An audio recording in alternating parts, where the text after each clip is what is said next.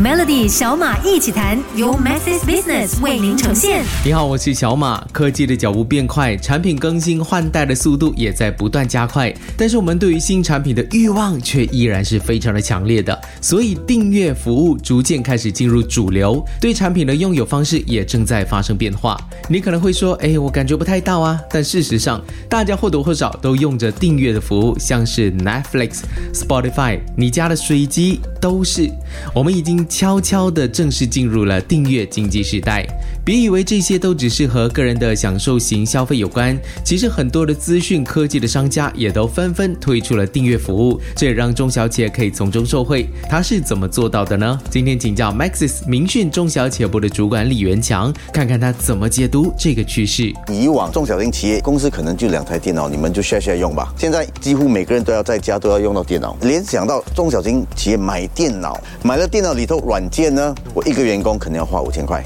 我就五个员工买电脑要花一个两万多块，我们就呃有一个也算是一个小型的颠覆性的想法，就是说，要不然我用租借的方式，一个员工只一个月只要一个几百块钱，你就有一台电脑。你就有软件，你就有那个 connectivity networking，全都有。再多几年，不管是你的电脑旧了，还是要换软体，也不需要担心。明讯这个持续性的订阅服务都能够全部一次搞定，企业只需要支付简单的小笔月费，你就可以享有从硬体到软体的一条龙服务。这套服务呢，就是 Maxis Digital Workspace，它是一套工作空间托管 IT 解决方案，可以帮助你的企业优化 IT 资源和资产，同时为你的员工提供。商业级别的设备、云生产力工具以及移动连接，以达到理想的业务成果。更棒的是，这些技术每三年就会更新一次。详情可以浏览 business dot maxis dot com dot my 了解更多。现代社会呢，大家的观念都开始转变。以前觉得拥有一个事物才是王道，但是每一个东西都买买买的话，一般人根本都负担不起。所以来到现在呢，体验似乎比占有来的更加实惠，而且符合新时代的想法，所以就有了订阅式服务的产生。订阅是一种从拥有权变成使用权的一种商业模式。订阅模式的优势在于它不涉及诸多复杂问题的资金规划。中小企业也一样，为了数码转型，往往会有现金流的问。问题，今天就特别请教 Maxis 明讯中小企业部的主管李元强，来进一步说明 Maxis 提供的订阅服务如何化解这一个难题。很多客户都是做那个订阅是，之后开始再继续做，就是哎，如果这个客户我已经是我的客户，已经订阅我的我的服务了，但是我怎么提供他更多的？所以我们就开始就说，你为什么要公司连线？因为你现在开始要数码化，你公司还用有 server 啊，你有软件啊，那我们就把云端服务带进来。所以我们跟 AWS 啊，Micro Crosoft 这些大品牌带进来，说，哎，这些你不需要。跟其他人去订阅，同样的就是用订阅式跟明讯订阅之后，你的电脑啊、IOT 啊，什么都可以这么做。所以我们就开始有一些所谓的 partner 的那个 program。我这个客户他可能现在需要做 ERP，ERP 是一个一个投资可能是 几十万甚至百万，这样明讯做得到。说，哎，我去跟那 ERP 的商家合作啊，我帮你带进来，因为我没有现金流，我有客服。中小型企业，你只要每个月固定给我什么，我能承担这一年两年的那个现金流。这样的话，呃，我们能做到就是帮这些商家怎么在用低的那个那门槛去开始去进行这些数码化。嗯，这样一来呢，企业主就不需要掏出一大笔的资金投资拥有全套系统，只需要每个月固定支付月费就能够使用。而这对于资金不那么宽裕的企业相对比较友好，也不会有现金流的压力。其实有一套服务真的不错，非常适合零售业者订阅，它就是 Maxis Cloud Post Lite。这是一款。款容易使用的销售点软件，适合想要收集和追踪商品的销售情况，收集顾客数据，并了解他们的消费模式，监控你家收银员的表现，还有管理库存量。你还可以随时随地的轻松查看及时的分析和报告。更多详情，请浏览 business dot maxis dot com dot my。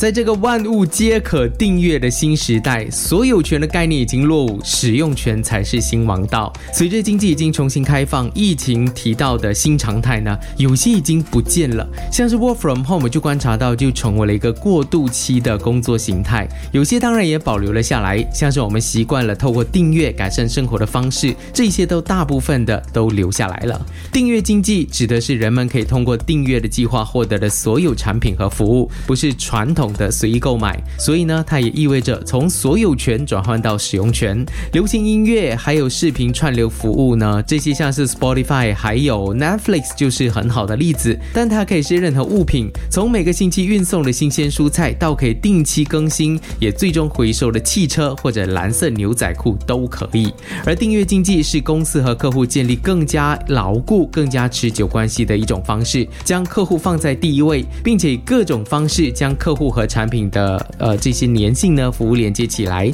像是提供更好的价格、更加灵活和克制化，或者改善服务的体验等等。订阅式的商业模式呢并不新奇，算算其实已经有几十年的历史。不过呢，最近几年的成长非常的可观。几十年前的订阅制基本上还仅限于媒体，但后来发现呢，我们周遭的所有东西都可以投入订阅。在本地呢，水机就是我们最熟悉的订阅经济。我们每个月给能力可以负担的月费，但是在家里就能够享用一个非常高大上的水机。而中小企业呢，除了可以订阅像是 Maxis 提供的服务之外，本地在疫情也兴起一些公司可以为中小企业提供订阅服务，Subplace 就是其中一个。他们建造一个平台，让大家可以把商品放上去，让消费者去订阅。虽然订阅，嗯，你要说的细一点，其实它包含了像是数。据服务等等的功能的系统，但这样的开始就是 Subplace 的开始，也让本地的商家看到一些希望。而在国外，你可以参考 Zora，他们是一家订阅管理平台提供商，他们的创办人也是创造“订阅经济”那个词的那个人。你觉得你的商品可以做到让大家公开订阅，然后每个月赚取固定收入，并且可以提供给你的顾客价值吗？欢迎来跟我分享交流一下。锁定 Melody，明天继续有小马一起谈。来到今天，你可能还是存有疑问：订阅经济真的是现在最有潜力的商业模式吗？在回答这个问题之前呢，我们可以先检视一下，看看你信用卡的账单中有多少笔的费用是没有刷卡就自动扣款的。而这些自动扣除的款项，这些费用可能是影音串流平台 Netflix、音乐串流平台 Spotify 的会员月费，也可能是苹果提供的 iCloud 云端储存空间的月费。事实上呢，我们早已经不再想要拥有一堆。产品，而是只想到取得相关服务来满足我们的生活需求。不少公司的邮件伺服器也全部都移到了谷歌的 Gmail，再也不需要每六个月的时间就要删除所有 Outlook 的这些档案。而某些公司也可能也开始使用云端平台储存所有的档案，原本摆放伺服器的空间也变成了茶水间。一切都变得不同，我们正处于商业历史的关键时刻，而且是工业革命以来的全新转变。而且订阅模式发展的。不只是服务，有时候更多的是硬体设施，像是德国汽车制造商宝马就正在为英国、韩国、德国、纽西兰还有南非的车主提供 in-car micro transactions，让这些车主可以获得额外的服务，